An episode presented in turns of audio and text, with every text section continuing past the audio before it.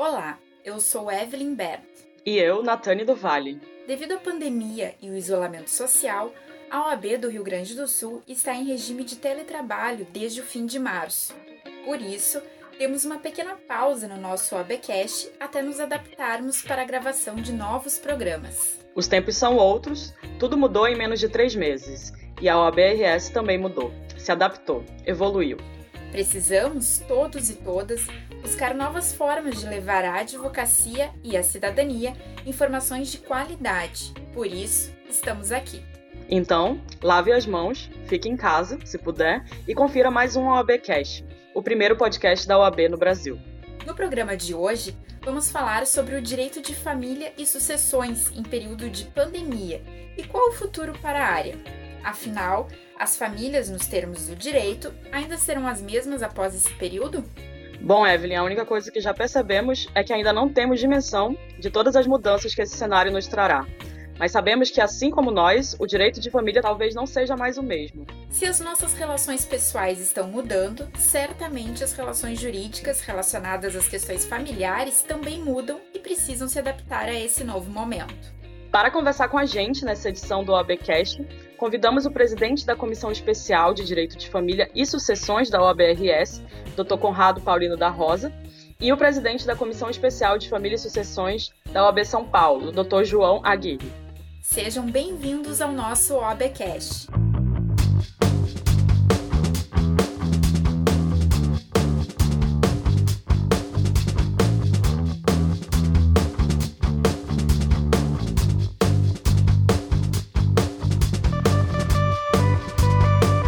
Lidamos com o incerto, mas o que sabemos é que ninguém mais aguenta ficar em casa. Porém, é extremamente necessário para contermos a propagação do vírus.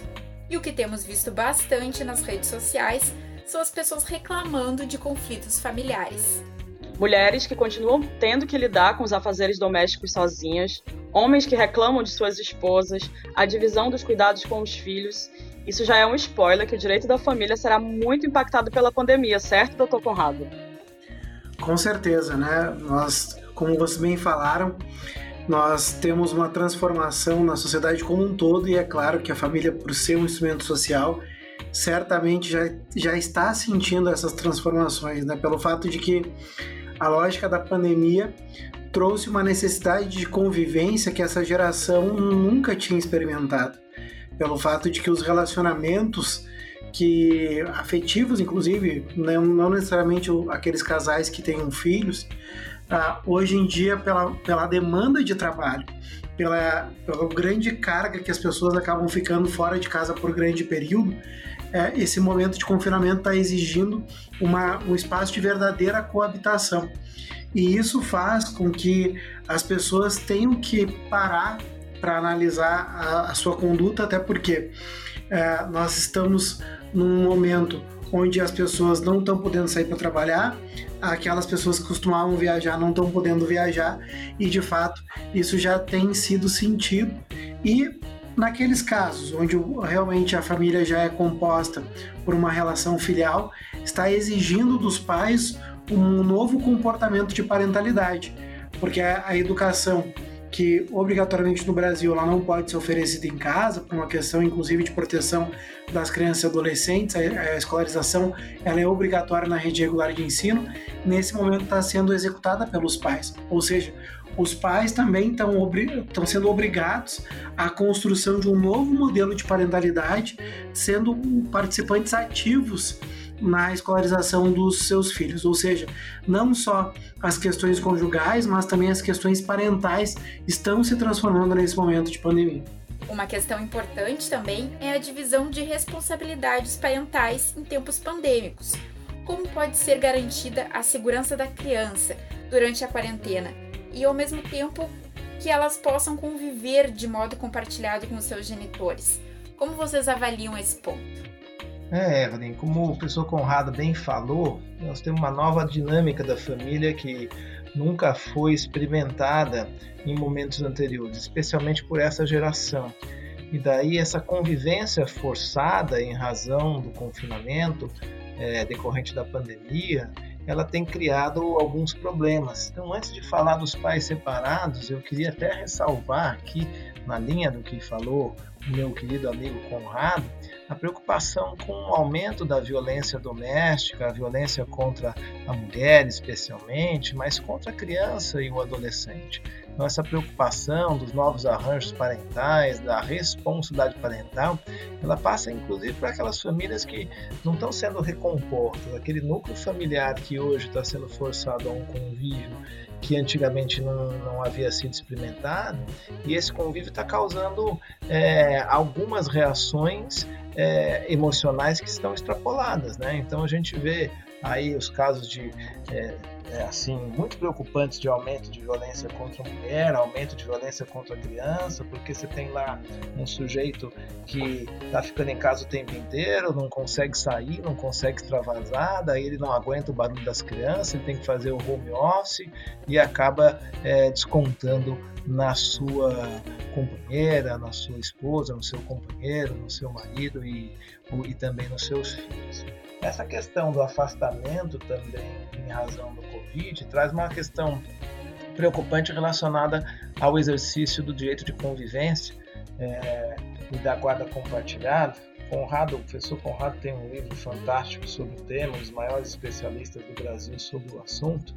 E a gente fica preocupado mesmo porque existem algumas situações que demandam uma é, cessação dessa convivência, como os casos, por exemplo, em que os pais é, é vivem em cidades distantes e para que ocorra a convivência, um vai ter que pegar um avião, passar pelo aeroporto, fica num flat, então aí tem locais de muita aglomeração e de uma assim, uma é, frequência muito diversificada, então aumenta a possibilidade de, de, de contágio. Agora, nas situações em que a gente tem é, os pais numa mesma cidade, o que a convivência pode ser realizada de maneira tranquila, é só pegar um carro, o carro está lá com álcool gel, leva para um, leva para outro.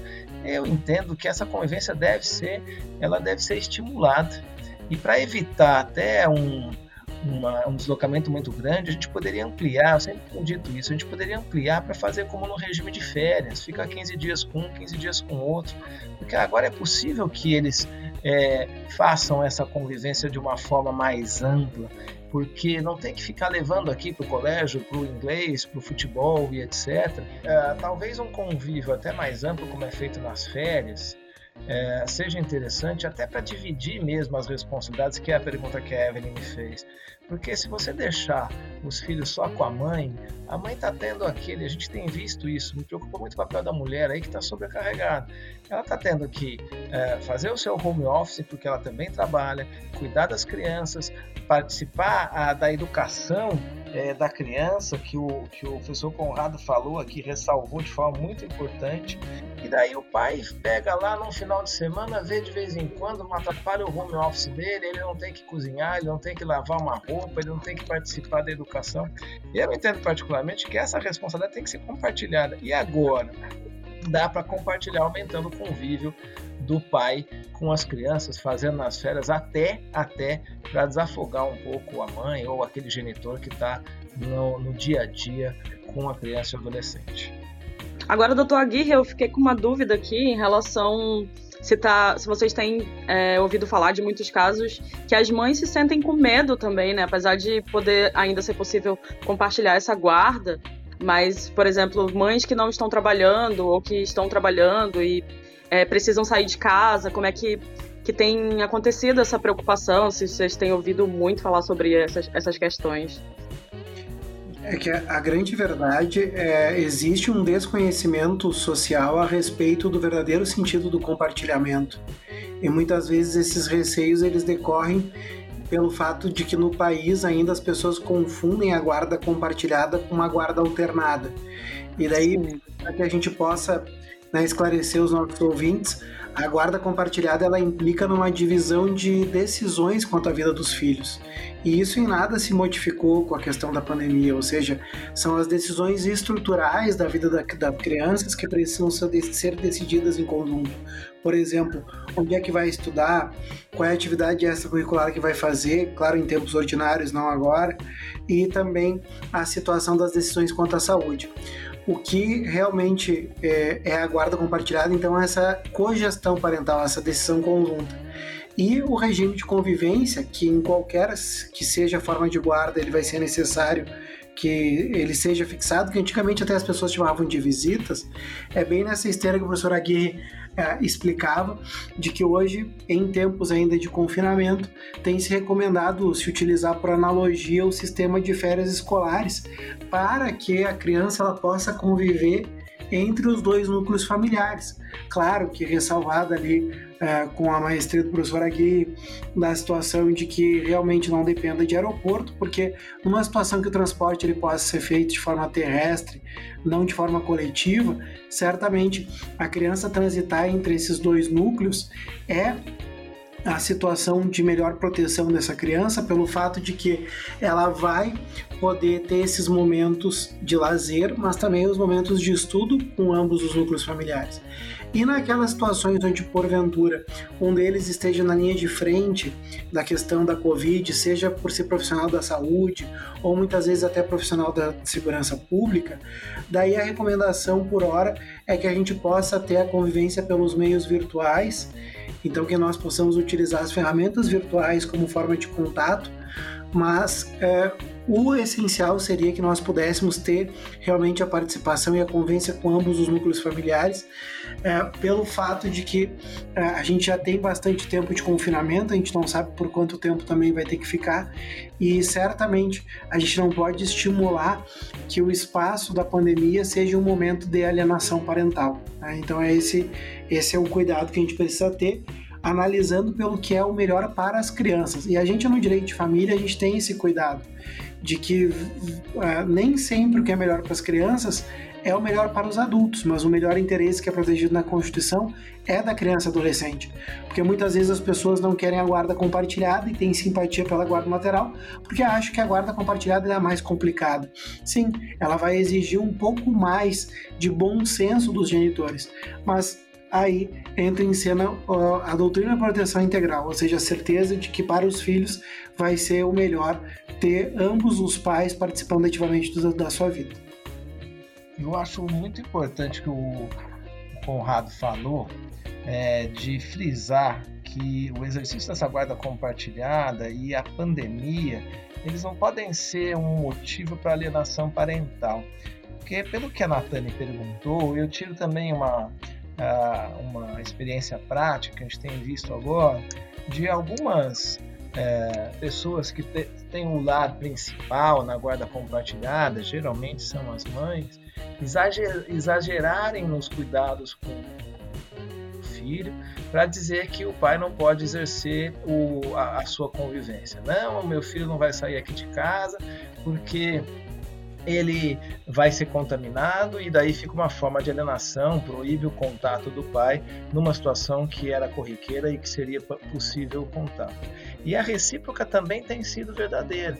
Eu tenho visto alguns pais que, sob o argumento da pandemia, não querem visitar os filhos, porque na verdade sentiram o baque que significa é, estar o tempo inteiro e e atuar dessa forma ampla é, no exercício da autoridade parental, né? Que é o que eu falo, acordar cedo, acordar o seu filho, colocar para estudar, verificar se ele está estudando, ajudar na lição, fazer o café da manhã, depois ver o almoço, lavar uma roupa, fazer o seu home office, isso cansa. E tem alguns pais que ficaram cansados na primeira experiência e agora sob o palio da pandemia falam assim, não, não vou visitar, é melhor e etc. E não visita, na verdade não vou, ele fala não vou visitar, né? Porque como o Conrado falou, genericamente se fala em visitar e ele não exerce a convivência, também se afastando e deixando todo o peso é, sobre aquele outro é, genitor. Isso é, é também algo que deve ser evitado em ambos os lados. Perfeito, doutores, muito boa. É, uma coisa que a gente quer abordar também nesse podcast é sobre a questão do empobrecimento, né? No, no, evento virtual realizado pela, pela nossa comissão aqui no Rio Grande do Sul, que inclusive os ouvintes podem ver na íntegra no nosso canal no YouTube, o ABRS. Muito se falou sobre essa questão do empobrecimento, aumento de divórcio, diminuição de valores alimentícios, todas essas questões. É, como vocês avaliam as ações de revisão da pensão alimentícia? Pode começar com o doutor Agui falando. Me preocupa a questão da revisão no sentido de, primeiro, é, se, se levar é, a ferro e a fogo e se estabelecer uma presunção gen genérica de redução da renda do alimentante em razão da pandemia. A gente volta para aquela ideia é, que a gente falou agora há pouco na relação de parentalidade, de alguém se aproveitar do Covid para conseguir ter êxito em algo que ele não tinha antes do Covid. Então, o que é fundamental para mim? Primeiro, comprovar a efetiva redução da renda e não simplesmente presumir. É lógico, é lógico que grande parte da população teve uma diminuição da renda em razão do Covid, não nego isso, e pelo amor de Deus, não quero ser contrário a, a essa ideia de se permitir a revisão. O que eu não quero é, dar margem aqui é aquelas demandas que são demandas de ocasião que visam aproveitar a pandemia para conseguir uma revisão que não se conseguia antigamente. Então, vou dar um exemplo. Se você pensar no dono de uma empresa que produzia álcool gel, ele não teve uma diminuição na sua renda, muito pelo contrário, ele teve um aumento na sua renda. Esse sujeito não pode pedir uma revisão dos alimentos em razão da pandemia. Ah, mas isso é muito claro. Tudo bem, mas vamos ver lá: os donos de supermercados de bairro, os donos de farmácia, é, os profissionais de TI, esses, esses sujeitos, eles estão é, tendo uma demanda muito maior do que antigamente. E eu estou aqui em Florianópolis e fui é, no mercado de bairro e conversei com o dono de um mercadinho, ele falou que a demanda dele aumentou. E eu perguntei por quê. Ele falou: Ah, doutor, antigamente as pessoas almoçavam no centro, gastavam seu dinheiro do almoço, às vezes do happy hour lá no centro, agora estão tendo que comer em casa, então estão comprando aqui no bairro. Então esse sujeito não tem uma redução, redução presumida da sua receita, da sua renda, para permitir uma revisão. Isso eu quero dizer para os juízes não saírem por aí e liminarmente, sem uma cognição mais aprofundada, acabarem por reduzir só sobre o fundamento da pandemia. A redução da renda que permite a revisão tem que estar comprovada. Essa é a regra do artigo 1699 do Código Civil. Tem que haver a comprovação da alteração da situação econômico-financeira do alimentante e do alimentado. E se houver, nós temos que pensar também na, no superior interesse da criança e adolescente e também, e também no outro genitor que tem a sua responsabilidade. Porque eu dou um exemplo sempre que eu entendo que matematicamente é bem interessante. Nós vamos ter lá, vamos dizer que o pai e a mãe têm uma redução de 50% nas suas receitas. Aí o pai entra com uma ação para reduzir a pensão em 50%, porque diminuiu 50% da sua receita. O juiz, liminarmente, reduz em 50% a pensão. A mãe vai ter uma redução brutal, porque ela vai sofrer a redução de 50% do salário dela e agora mais 50% da, da pensão. Não vai sobrar nada para a criança. Ela não vai conseguir arcar com tudo. Então eu entendo que o contraditório é essencial nesse momento. Não sei se esse é o entendimento do Conrado também. Não, sem sombra de dúvidas. E pelo fato de que é notório que nós tenhamos, em geral, uma diminuição de receitas, mas também a gente tem que pensar que, por outro lado, também tem uma redução de despesas, né? O Agui foi muito feliz em trazer o exemplo do mercadinho de bairro. Sim, as pessoas, para esse comerciante ele está tendo mais receita, por quê? Porque as pessoas estão deixando de comer fora e estão comendo dentro de casa. E é claro que comer dentro de casa é muito mais barato do que comer na rua. Então, uh, direito de família é, é, o direito do caso concreto. E para que nós tenhamos sempre uma ação revisional, a gente tem que ter uma clara demonstração de uma alteração no que nós chamamos de binômio necessidade-possibilidade. Que, ou seja, eu tenho que demonstrar que mudou algo nas necessidades ou que mudou algo nas possibilidades. Então, como bem o professor Aguirre falou, nós temos que ter muita cautela pelo fato de que o, o, estado de pandemia não permite uma redução automática do pensionamento, muito menos sem uma ação judicial, né? As pessoas têm que tomar cuidado, que também muitas a gente tem tido muitos relatos, né, de pais ou mães que pagam pensão que simplesmente disseram, ah, não, não vou, não vou pagar, eu vou pagar parte porque agora mudou. Bom, se mudou e tem algumas demandas, algumas categorias que de fato uh, estão impedidas de trabalhar, aí entra em cena o novo papel do advogado, em especial do advogado familista. Porque as gerações que nos antecederam trabalharam muito pelo viés do litígio, trabalhavam muito pela viés, pelo viés do demandismo. E hoje cada um de nós que é procurado, a gente, em primeiro lugar, tem um papel de pacificação. E se nós somos procurados por um genitor ou uma genitora que paga a pensão e que está com seu estabelecimento fechado agora, já há 90 dias e sem previsão de reabertura, bom, quem sabe aí esse advogado não possa entrar em contato com um colega da parte contrária e fazer um acordo temporário. Olha, enquanto nós estivermos realmente sem esse genitor com o seu comércio aberto, nós possamos reduzir em 20, 30%, mas agora não dá para permitir qualquer situação que possa colocar aquele que tem um filho em sua companhia em situação de miserabilidade. Porque afinal de contas, assim como apesar da crise, esse alimentante ele tá tendo que comer, o filho também tem que comer, o ex-cônjuge, o ex-companheiro também vai ter que comer. A gente sabe que são tempos difíceis, mas nós não podemos estimular e nem acobertar atitudes de má fé.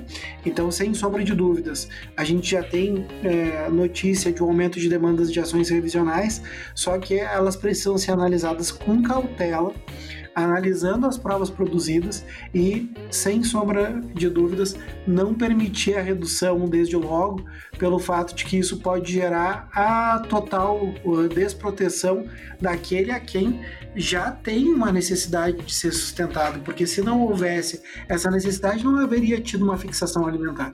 Então, é essa cautela que a gente precisa ter nas ações revisionais.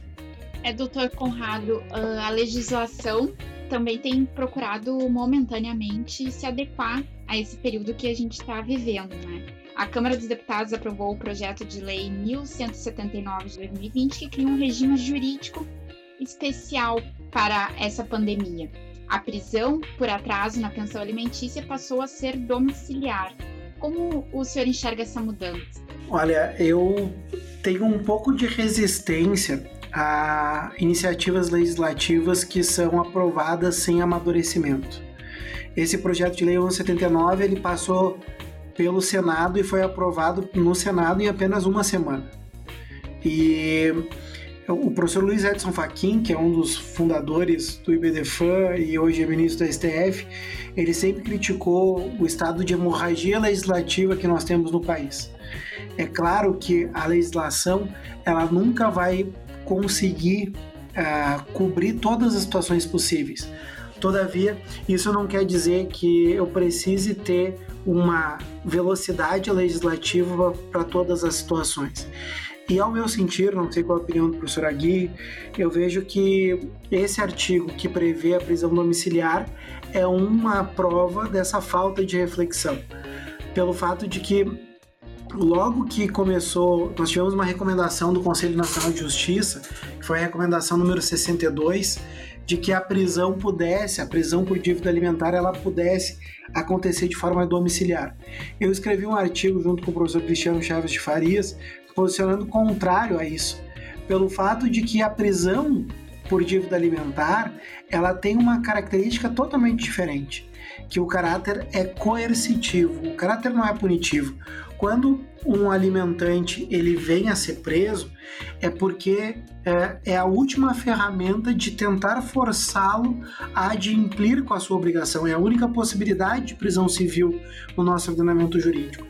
Então, o, a ideia de que alguém possa correr o risco de ser preso é que ele, não querendo ser preso, ele pague. Agora vamos pensar o seguinte: se eu digo para alguém que está devendo pensão que ele vai ser condenado a uma prisão domiciliar, qual é o medo que ele vai ter e vai acabar pagando? Nenhum, porque em prisão domiciliar, qualquer pessoa com consciência social está neste momento, porque todo brasileiro com consciência social deveria estar em confinamento por por prevenção a si e à coletividade. Ou seja, então é por isso que a prisão domiciliar é totalmente inócua. E aí, a, ao meu sentir, o melhor seria a suspensão do decreto prisional. Essa semana, inclusive, nós tivemos a boa notícia que o STJ julgou justamente nesse sentido, dizendo que a prisão uh, domiciliar não deveria ser aplicada e sim uma suspensão do decreto prisional, ou seja, suspende-se o decreto prisional neste momento para que assim que é tudo volte ao normal ou ao novo normal, como tem se falado, nós possamos daí ter a nova tentativa de decreto de prisão desse devedor e aí assim é, conseguirmos a efetivação do crédito, porque repito, a ideia da prisão civil é forçar o pagamento, não tem um caráter punitivo. Então, ao meu sentir, a prisão domiciliar é inócua. Eu fico é, feliz de ouvir o Conrado, porque isso já é uma amizade de muitos anos e a gente sempre pensou de maneira muito próxima. E eu defendo exatamente a mesma coisa. Eu tive a oportunidade de tentar contribuir para esse projeto Lei 1179, a convite do professor Rodrigo Xavier Leonardo, da Faculdade de Direito da Universidade Federal do Paraná, quem eu agradeço o convite a confiança. E eu sugeri, Conrado, exatamente isso, que não houvesse a prisão domiciliar no tempo do Covid, porque é, isso é uma sanção premial, né? acaba sendo um prêmio. É, e eu tenho até, depois de, de, Infelizmente essa proposta não passou, a minha ideia era a seguinte: se não voltar à prisão civil, porque hoje estão falando que não vai voltar à prisão civil, é, a gente tem ouvido isso. E a natureza, o professor Conrado brilhantemente falou, a natureza jurídica da prisão civil é, do devedor de alimentos não é sancionatória, não é punitiva, não é uma punição pelo não pagamento. Ela é coercitiva, ela visa forçar o cumprimento. Prova de que não é punição é o fato de que a dívida, se ele for preso, se o devedor de alimentos for preso, a dívida permanece. Se fosse uma punição, a dívida não, não permaneceria não, não prevaleceria, por quê? Porque não poderia ter uma dupla sanção, não é uma dupla sanção. A natureza é coercitiva. E que coerção nós temos de é, determinar uma prisão domiciliar na época que está todo mundo em prisão domiciliar, entre aspas. Uh, eu tenho um amigo meu, também advogado de família, que falou que ele está tentando é, executar os bens do devedor e o devedor agora entrou com um pedido de prisão domiciliar. Ele falou assim: Olha, eu não tenho para pagar, eu quero que o senhor decrete a minha prisão domiciliar. Isso é um escárnio, é bem o que o Conrado acabou de falar. Ele falou assim: Como eu estou em casa, eu vou cumprir essa prisão e acabou. O medo dele qual é? Terminou a pandemia, a pandemia, o juiz determinar a prisão. O que eu pensei foi o seguinte na minha proposta: se a prisão civil não voltar porque talvez as autoridades levantem aí o confinamento antes de acabarem os riscos efetivos, é, uma solução seria uma prisão domiciliar. Primeiro seria a prisão em estabelecimento prisional, mas se isso for impossível, uma prisão domiciliar depois da pandemia. Como bem falou o professor Conrado, a suspensão do decreto prisional. Porque daí ele vai ficar confinado com todo mundo e quando terminar ele fica mais confinado ainda e talvez ele não resista com uma diferença, né? Porque a, a no, o nosso confinamento ele nos permite sempre uma desculpa para sair de casa. Ah, eu vou no supermercado, agora eu vou na farmácia, agora eu vou ter que encher o tanque do carro, agora eu vou dar uma volta de carro. Na prisão domiciliar com tornozeleira não pode nem sair de casa. Então talvez aí tenha uma coerção não tão eficiente como a da, do estabelecimento prisional, mas que seja possível. Que não existe, que não existe é, é, de coerção efetiva é determinar a prisão domiciliar nesse momento. E essa decisão recente agora, suspendendo a prisão domiciliar no momento de confinamento, eu acho que vai ao encontro do que a gente acabou de falar exatamente de se buscar a coerção inexistente é, em época de Covid. Os senhores consideram que possa surgir outras formas na execução de alimentos? Olha, hoje nós já temos, é, além do rito da coerção pessoal, nós temos o rito da coerção uh, patrimonial. Né? Ou seja, a, quando a pessoa tem algum patrimônio, nós temos algumas técnicas, de, algumas mais antigas, outras mais novas, que é a penhora dos bens. Então se começa aí com uma tentativa de penhora online.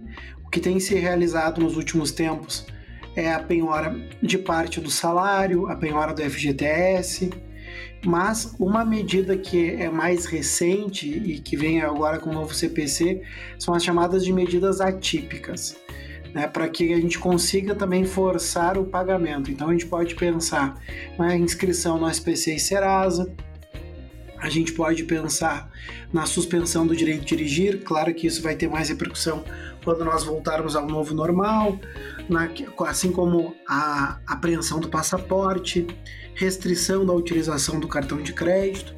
E hoje é, também o, o atual CPC traz o protesto da dívida alimentar. Isso está lá no artigo 528, parágrafo 1. E o interessante, até uh, para que os colegas da nossa subseção do, do Rio Grande do Sul tenham conhecimento, nós temos uma nova consolidação normativa notarial e registral no nosso estado desde janeiro desse ano e que hoje aqueles processos que tramitam em processo eletrônico, nós já temos a possibilidade de que a própria vara de família já encaminha ao tabelionato de protesto a, o, o, protesto da dívida alimentar, ou seja, isso facilita a tramitação, nós temos, uh, inclusive, uma facilitação porque o protesto tem custas a serem pagas e nós temos a, a possibilidade da postecipação desse, dessas custas, ou seja, quando a pessoa for pagar a dívida, é o devedor que vai pagar o custo operacional desse protesto da dívida. E a ideia do protesto qual é? É justamente que a pessoa ela acabe sendo prejudicada no mercado, ela vai ter um nome sujo, mas também pela dívida alimentar. Ou seja, essas são ferramentas que têm, têm sido importantes para conseguir forçar o adimplemento, além, é claro, do rito da coerção pessoal que nós falávamos agora. É, concordo com todas as palavras do Conrado, é, reiterando que a gente vai ter que buscar outras saídas aí, é, e nós temos essa possibilidade agora pelo novo CPC, como o Conrado bem disse, de buscar as medidas atípicas. A questão da, da, de se caçar na carteira de motorista é muito controvertida, especialmente quando existem outros créditos. Mas eu entendo que quando existe o crédito alimentar que permite a medida extrema, que é a prisão civil como coerção, no crédito alimentar especificamente seria possível tomar é, esse tipo de medida típica, como caçar carteira de habilitação, caçar o passaporte, é, buscar o crédito do cartão de crédito, bloquear o crédito do cartão de crédito. A professora Simone Tassinari, aí do Rio Grande, grande é, professora, doutrinadora e nossa amiga também, ela propõe, inclusive, é, uma penhora do crédito que é disponibilizado pelo banco para o cliente. Então, por exemplo, o crédito do cheque especial. Aí a gente conversou sobre isso e um colega falou assim: pô, mas o cheque especial vai obrigá-lo a fazer dívida? O que acontece no mais das vezes é que esse sujeito deixa a conta no negativo, mas compra uma motocicleta, entra no negativo, depois ele cobre, compra um carro. Se ele tem esse crédito, vamos usar esse crédito para. É, para fornecer o essencial para a subsistência, manutenção de condição social do alimentado. Então eu entendo que a gente deve buscar outras vias aí que sejam interessantes e que tenham a porção. O protesto é uma, é uma ótima via, a inscrição no SPC, no Serasa, é, também a gente pode pedir ofícios aí para aquelas empresas que costumam fazer pagamentos em questões virtuais. Um exemplo é a PagSeguro, né? Para que bloqueie todos os pagamentos que sejam feitos, porque às vezes o alimentando fica é, desviando esses valores para esse tipo de empresa virtual. Olha, não vou receber aqui em conta, se me paga em queda PagSeguro ou de outras empresas desse porte, e a gente pode pedir também é, o bloqueio de recebíveis nesse caso, para tentar, tentar fazer com que o credor de alimentos, o alimentando, obtenha a satisfação do seu crédito. É isso. É, doutora Gui, uma triste realidade que a gente estava comentando antes também nessa pandemia é o aumento da violência doméstica, né? Como isso pode afetar o direito de família e, inclusive, no debate da comissão aqui do Rio Grande do Sul foi falado do divórcio unilateral. Uh, como funciona isso? Já é uma realidade hoje no Brasil? Olha, Evelyn, é, isso me preocupa bastante, né? A questão do aumento da, da, violência doméstica, da violência contra a mulher, especialmente, mas quando eu falo doméstica, pode ser contra criança, adolescente também. E o que me preocupa muito são os meios. A gente pode até achar soluções viáveis no mundo jurídico, mas me preocupa um, um degrau anterior. Porque para você conseguir subir o degrau, de chegar e tomar a, a, o posicionamento jurídico, é, qualquer que seja, fazer um boletim de ocorrência, entrar com uma ação, pedir o divórcio, você precisa primeiro, a, a, a vítima dessa, dessa violência doméstica, primeiro precisa primeiro ter meios de noticiar ao seu advogado, ao seu procurador, às autoridades que ela está sofrendo a violência doméstica. E isso, com a pandemia, está muito dificultado. Por quê? Porque a vítima ela está constantemente com o agressor. Eu tenho uma amiga em São Paulo, professora doutora lá do Mackenzie, professora Patrícia Tuba, minha querida amiga, que ela é especialista em violência doméstica. E eu conversando sobre essas questões, ela me falou o seguinte: Ô João, a violência doméstica ela ocorre geralmente no final de semana, porque durante a semana o, o, o, o ofensor ele está trabalhando, ele vai dormir mais cedo por causa do trabalho, ele bebe menos. No final de semana ele está em casa o tempo inteiro, bebe, etc. e acaba agredindo a sua esposa, a sua companheira, os filhos, etc. Agora, esse ofensor, ele está o tempo inteiro, 24 horas por dia com a vítima. Como é que a vítima vai conseguir fazer a comunicação da violência para a gente que está preocupado com isso?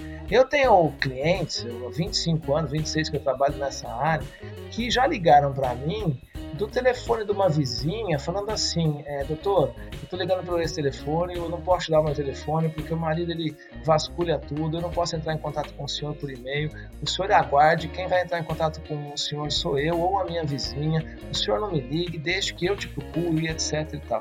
Imagina agora que esse ofensor está 24 horas por dia com essa, é, com essa vítima. Ela vai conseguir fazer um boletim de ocorrência virtual pelo computador? Não, na hora que ela abrir o computador e entrar no, no, no site para fazer o boletim de ocorrência, o ofensor vai quebrar o computador. Né, para não dizer que vai fazer coisa pior. Mesmo as conversas pelo WhatsApp para conseguir entrar em contato com um procurador ou com uma autoridade estão dificultadas. Aí nós temos, temos visto várias, é, várias manifestações interessantes e até algumas é, atuações aí de sociedade, da sociedade civil também nesse sentido. Então, eu tomei ciência que tem o um site é, da Magazine Luiza que está oferecendo ajuda nesse caso, é, tem alguns sites de outras empresas que estão fazendo isso no sentido de criar um aplicativo que a mulher pede socorro através do aplicativo, ela não pediria socorro, ela estaria falando com uma amiga, então o aplicativo tem o nome de uma amiga, ele estaria falando com uma amiga, ela vai falar algumas frases que são chave para saber que ela está sendo vítima de violência e etc. E aí a gente precisa buscar novos meios para poder atender a essa vítima. Aí ah, o ofensor, o ofensor tem que ser tirado de casa, mas é a pandemia? Vamos tirar de casa e ele que se vire. Quem mandou cometer essa a, atitude que é absolutamente reprovável e execrável de agredir a, o seu companheiro, os seus filhos, a criança e o adolescente. Nesse caso, vamos preservar a vida aí da criança, adolescente, da mulher, da vítima e ele que vai tentar se resolver aí de alguma forma, encontrar abrigo na casa de outra pessoa e não das vítimas. Né? Não vamos deixar um ofensor diretamente com a vítima. Não sei o que o Conrado entende disso, mas tenho certeza que é na mesma linha aí, né, Conrado? Porque ele sempre me falou dessas suas preocupações também. Não, com certeza. E a gente é, sabe, né, e a OAB tá, a Comissão da Mulher Advogada aqui da OAB do Rio Grande do Sul, inclusive, tem feito uma campanha bastante forte nesse sentido, que inclusive a gente teve uma colega advogada que acabou sendo vitimada por uma questão aparentemente de um feminicídio uh, ao longo de, desse confinamento e é realmente algo muito triste e é algo que a gente precisa ter uma maior, uh, maior número de políticas públicas para que a gente consiga diminuir essa situação.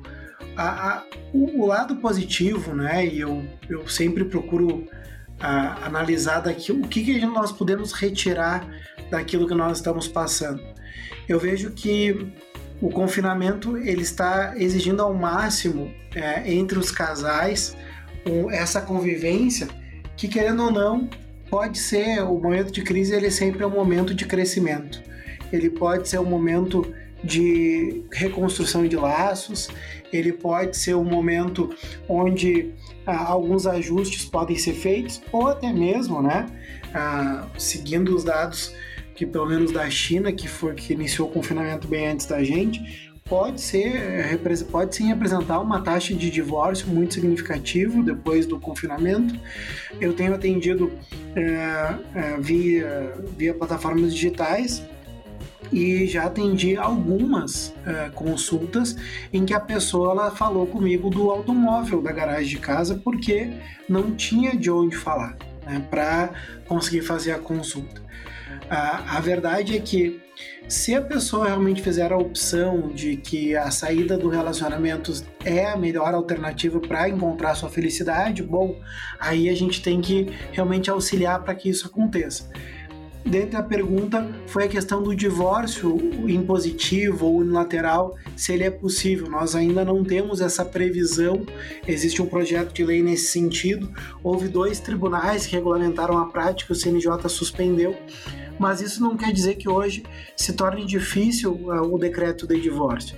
Nós temos a possibilidade de que o divórcio, é, dependendo da, da, da, visão do juiz, mas pode ser pleiteado que o divórcio ele seja decretado antes mesmo da citação da parte contrária. Nós temos um enunciado do IBDFAN nesse sentido, também anunciado 18 do IBDFAN, de que o juiz pode decretar o divórcio desde logo, seguindo o processo sobre as, de, as demais questões. Isso está baseado no artigo 356 do CPC, da Resolução Parcial de Mérito. Então, é uma, uma saída aí que pode facilitar a, o andamento e que a pessoa consiga dar fim à conjugalidade. Trazendo também uma outra questão que talvez seja novidade aos colegas, considerando que a consolidação normativa, como eu falei, foi alterada em janeiro, nós já tínhamos um enunciado na Jornada de Direito Civil que trazia essa possibilidade, mas agora está expresso na nossa nova consolidação de que quando o casal tem filhos, crianças e adolescentes e já resolveu em juízo as questões parentais, ou seja, guarda, convivência e alimentos, esse casal vai poder fazer o divórcio e a partilha em tabelionato de notas. E é importante a gente destacar isso porque para o CPC, para o Código de Processo Civil, está lá no artigo 733, se o casal tem filhos, crianças e adolescentes, nós não poderíamos fazer extrajudicial por causa da necessidade de intervenção do Ministério Público. Mas então fica a dica para os colegas que nos, nos escutam de que no estado do Rio Grande do Sul, desde janeiro, a, o colega pode resolver as questões parentais em juízo, e uma vez resolvidas as questões parentais, o divórcio e a partilha pode ser resolvida em tabelionato de notas. Claro que o advogado ainda é essencial, porque é ele que vai fazer todo o trabalho braçal, de orientação, inclusive, mas tem um custo temporal menor, um, um investimento temporal menor e um custo emocional e financeiro menor porque as custas judiciais, o teto das custas judiciais, que é de 2,5%, é, ele com certeza é maior o teto das custas judiciais do que o emolumento do tabelionato de notas. Então fica a dica para os colegas que estão nos, nos escutando de que nós temos sim a possibilidade de fazer o divórcio extrajudicial, mesmo com filhos incapazes, desde que as questões parentais já tenham sido resolvidas em juízo.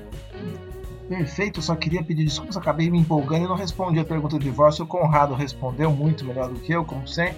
Ressalvando só que estão fazendo também o divórcio eletrônico. Os tabelionatos estão fazendo hoje o divórcio eletrônico. Vamos lá, o 29 tabelionato lá de São Paulo, por exemplo, já tem uma plataforma específica para o divórcio consensual eletrônico, para atender à distância, tem a é, provimento da corregedoria autorizando nesse caso, e até também o testamento é, eletrônico, porque é um problema, né? Como a gente vai fazer isso? Existe uma possibilidade do testamento ser é, realizado sem testemunhas, é, que é o testamento particular, ou se quiser fazer o público, também dá para fazer agora é, o eletrônico. Obrigado.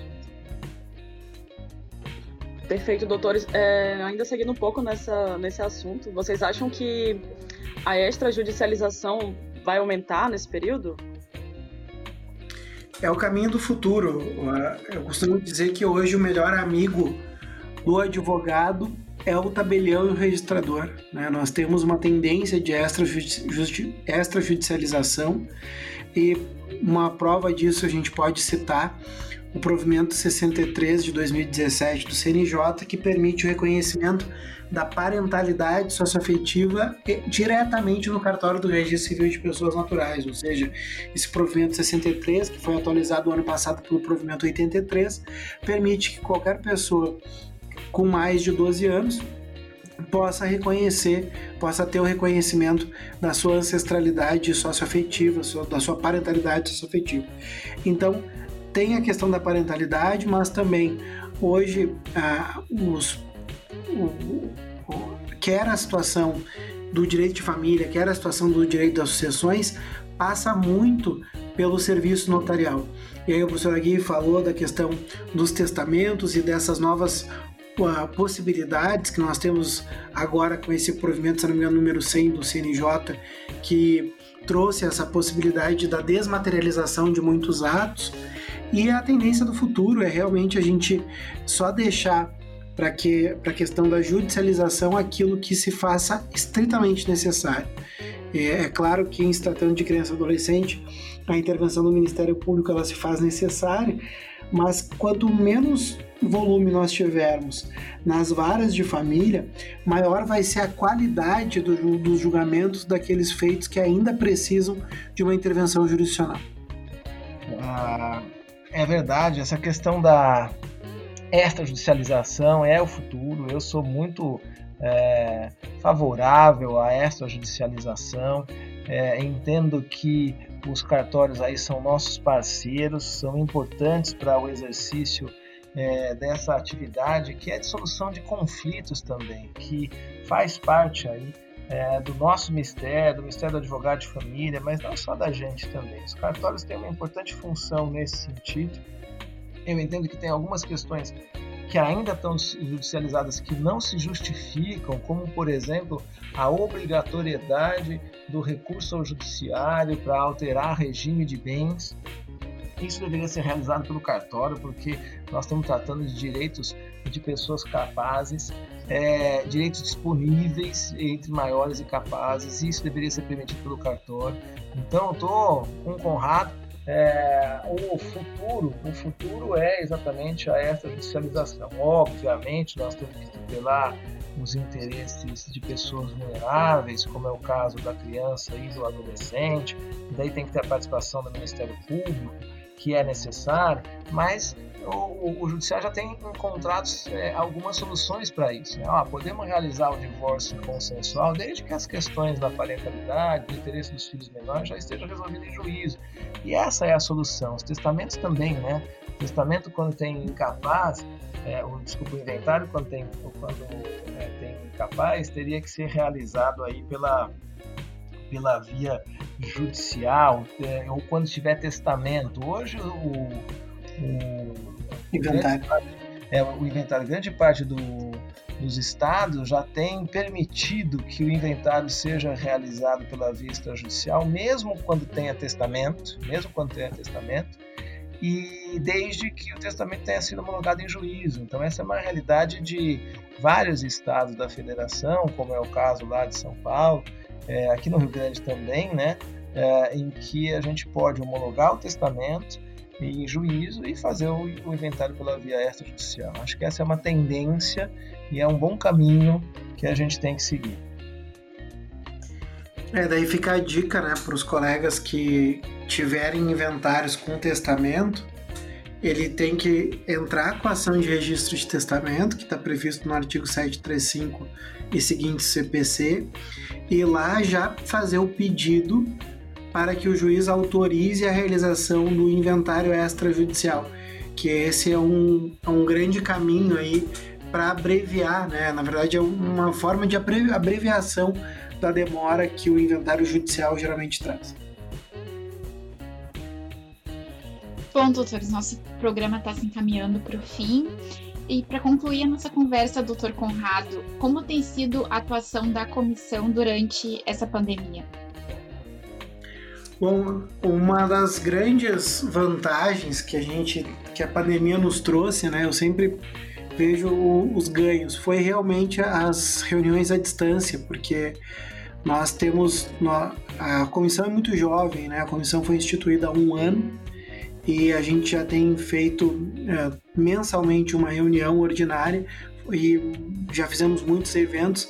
E desde que nós começamos o confinamento nós temos é, as reuniões de forma virtual.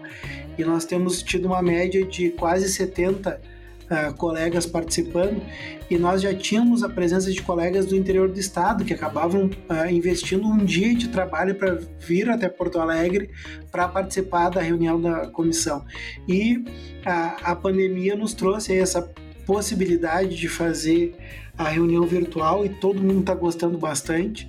E estamos uh, trabalhando e verificando quais são as demandas, inclusive, que a advocacia gaúcha tem tido necessidade. Nós, no ano passado, por exemplo, numa das prim primeiras iniciativas que nós tivemos foi chamar a Secretaria da Fazenda do Estado, porque os colegas relatavam muito, e era uma realidade frequente, a demora nas avaliações dos bens, a dúvidas, dificuldades de contato, o que, que a gente fez? A gente chamou a Secretaria da Fazenda para dentro da OAB e conseguimos estabelecer um, uma rede de contato muito forte. Inclusive, conquistamos uma situação que desejávamos há muito tempo, que era o fracionamento dos tributos. Porque muitas vezes os herdeiros não têm condições de pagar o tributo à vista e a gente conseguiu o fracionamento a partir de uma iniciativa da nossa comissão junto à Secretaria da Fazenda. Na reunião ordinária do mês de maio, nós chamamos um registrador de imóveis e a professora Karen Regina Riquiosa, que é assessora jurídica do Colégio Notarial do Rio, Grande, do Rio Grande do Sul, e nós conversamos muito a respeito de tudo que se modificou nos últimos tempos a partir dessa consolidação normativa, normativa notarial e registral, e também prospectando as questões futuras da, dos serviços registrais notariais. Para a reunião ordinária do mês de junho, nós já temos a confirmação de que a atual Corregedora Geral de Justiça, que é a desembargadora Vanderlei, vai nos prestigiar.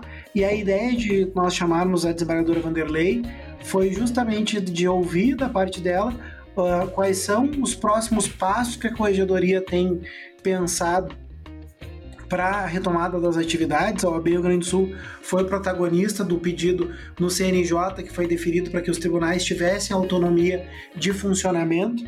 E esse convite agora da desembargadora Vanderlei é justamente para a gente construir e verificar de que forma a OAB do Rio Grande do Sul, a nossa Comissão Especial de Direito de Família e Sucessões, pode contribuir com o Judiciário, porque certamente nós temos aí uma série de demandas que estão represadas, muitas audiências que foram canceladas, e aí a verificação de que forma nós podemos contribuir para a melhora na qualidade de atendimento.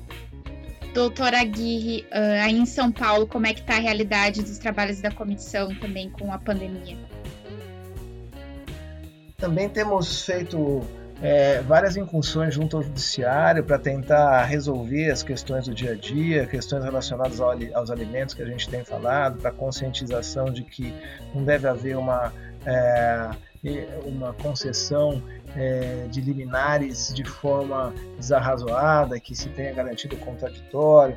Temos tido um bom contato com o Judiciário para tratar das questões relacionadas ao processo de família em tempos virtuais. Me preocupa bastante a questão das audiências virtuais, porque a audiência virtual traz um problema que é a a lição da parte, da testemunha, como é que a testemunha vai ser ouvida, se ela vai estar exatamente naquele local sem é, nenhum acesso a outras informações, a gente tem um computador ali do lado, pode ter um telefone, então a questão da audiência virtual, que eu acho que vai ser um futuro, vão acabar passando, mas é, é algo que me preocupa, não sei se preocupa o Conrado, mas me preocupa profundamente.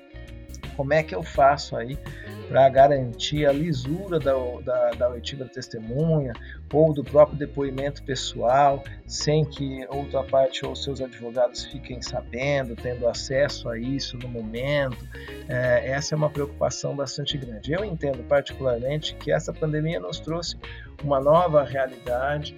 É, acabou servindo para quebrar alguns tabus, né? várias questões vieram para ficar, o processo virtual vai ficar muito mais amplo, a, a, a atos é, processuais que antes a gente não fazia virtualmente, a gente vai acabar fazendo, talvez até mesmo as audiências sejam realizadas pela, pela forma virtual, mas isso me preocupa, a gente tem que estabelecer critérios para garantir a lisura e a idoneidade dessas audiências. O que, que você acha, Conrado? Não, realmente, a questão da instrução é um fato que me preocupa bastante. Né, pelo fato de que a gente não tem a garantia de que aquela testemunha não está sendo condicionada, não está sendo conduzida, mas por outro lado os procedimentos autocompositivos aí ganham e muito na questão de seguridade, porque ah, muitas vezes é engraçado, né? A pessoa ela quer o acordo, mas não quer enxergar a outra pessoa. Então, ah, essas, esses mecanismos, ah, elas podem sim auxiliar na, na, obtenção do acordo, mas de fato tenho ressalvas pela questão da instrução. Eu vejo que a instrução ainda a gente precisaria de que ela pudesse ser realizada de modo, de modo presencial. Eu também acho concordo plenamente. E, inclusive com relação à autocomposição, às soluções alternativas de conflito. Aí essa realidade se ampliou de uma maneira muito interessante. E também, já que a gente está dizendo, falando em futuro, falando da realidade pós-pandêmica, eu acho que essa é uma realidade que é, veio para assumir o seu lugar e vai ter um lugar cada vez mais amplo e mais importante na solução dos litígios de família. Perfeito, doutores. É, a gente quer agradecer imensamente né, a participação dos senhores. E a gente queria que vocês deixassem também uma mensagem final né, para os nossos ouvintes sobre tudo que conversamos, qual o panorama né, que deve prevalecer para os senhores, mudanças positivas ou nem tão boas assim sobre essa pós-pandemia e também na pandemia, né? Olha, eu, eu vejo que o momento de crise que a, a nossa geração está passando, né, as gerações que nos antecederam, viveram os períodos das guerras. A nossa geração é, ela é até privilegiada pelo fato de que nós temos hoje uma estrutura de ciência, uma estrutura de tecnologia que permite um menor sofrimento.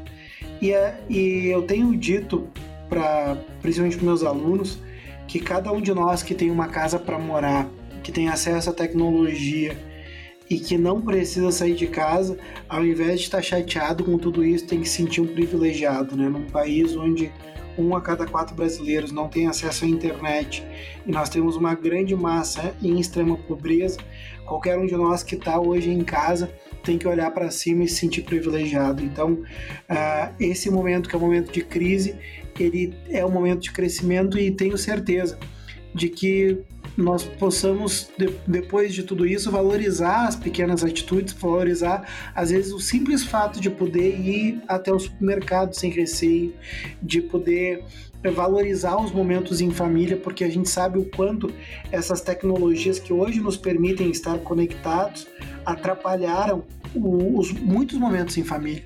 De olhar muitas vezes de reencontros familiares onde cada um está no seu celular, onde muitas vezes encontros de amigos Tá todo mundo mais preocupado em postar do que vivenciar aquele momento. Ou seja, que esse distanciamento social possa trazer que a, a importância do estar junto e de viver aquele momento. A importância de que nós possamos reconstruir esses laços e acima de tudo que as relações elas sejam transformadas positivamente é, pelo, pela, necess, né, pela necessidade de que essa proximidade nos trouxe, mas acima de tudo, de que a, as relações elas passam a ser vivenciadas de maneira mais intensa, de modo pre presencial, e que o online fique só para o modo residual. Então eu vejo que é, cada um de nós, todo mundo vai passar com certeza, a gente tem que é, verificar o que cada um de nós aprendeu, mas acima de tudo é retirar para o nosso agir não só profissional, mas para o agir pessoal os ganhos dessa pandemia, ou seja, que o direito de família e o direito das associações ele possa ser cada vez mais humano e que a gente possa ter melhores condições para lidar com as vidas que batem as portas do Poder Judiciário. Eu, de novo, faço minhas palavras do Conrado. É, esse momento é bastante difícil, mas como a gente está dizendo, eu sei que já virou um clichê. É, há 100 anos atrás, o, o, momento era muito mais difícil. Né? Há 100 anos atrás, nós tivemos o final da Primeira Guerra, as gerações é, anteriores à nossa foram chamadas à guerra e entendiam que era o fim dos tempos, porque vieram as quatro, as quatro bestas do Apocalipse, os quatro profetas do Apocalipse, as quatro é, consequências do Apocalipse estavam lá, que eram a guerra, a fome, a peste, porque veio a gripe espanhola também, e a morte. E as pessoas sobreviveram e cresceram, e a gente está sendo obrigado a ficar em casa, e a gente que tem condições de ficar em casa tem que pensar muito naquelas pessoas que não têm condição de ficar em casa, e temos que ser solidários. Entendo que esse é o momento da solidariedade, é o momento fundamental de pensar no outro, é, não pensar só no umbigo, pensar no próximo, não pensar só em olhar o celular e aquelas coisas mundanas que a gente estava é, acostumado, pensar é, na, na sociedade, pensar em como eu posso ajudar as outras pessoas, pensar em como eu posso ajudar a família, isso é fundamental. Para esse momento, no momento futuro, a gente tem que tentar tirar alguma coisa de bom desse, desse momento terrível e eu entendo que na crise a gente cresce, a gente tenta buscar algumas soluções para superar essa crise, aqueles momentos de bonança a gente acaba ficando uh, acomodado. E essa crise está nos fazendo pensar em várias coisas, pensar é, em nós, pensar no outro e pensar em soluções que a gente consiga trazer para que a nossa sociedade melhore. Nós estamos vivendo um momento muito complexo em razão da crise na saúde, na crise política, na crise dos valores. Temos que tentar fazer isso com que fazer com que tudo isso nos transforme em pessoas melhores e que a gente consiga ajudar as outras, especialmente no âmbito do direito da família e das sessões, que é, como diz a nossa Constituição, a base da sociedade. Muito obrigado. Muito obrigada, doutores. Foi um, um programa muito bom, com muitos aprendizados aí para os nossos ouvintes. É, o ABcast de hoje fica por aqui. Este programa é uma realização do Departamento de Comunicação Social da OAB Rio Grande do Sul. A apresentação é Evelyn Berns e Natane do Vale. Até o próximo OABcast. Tchau!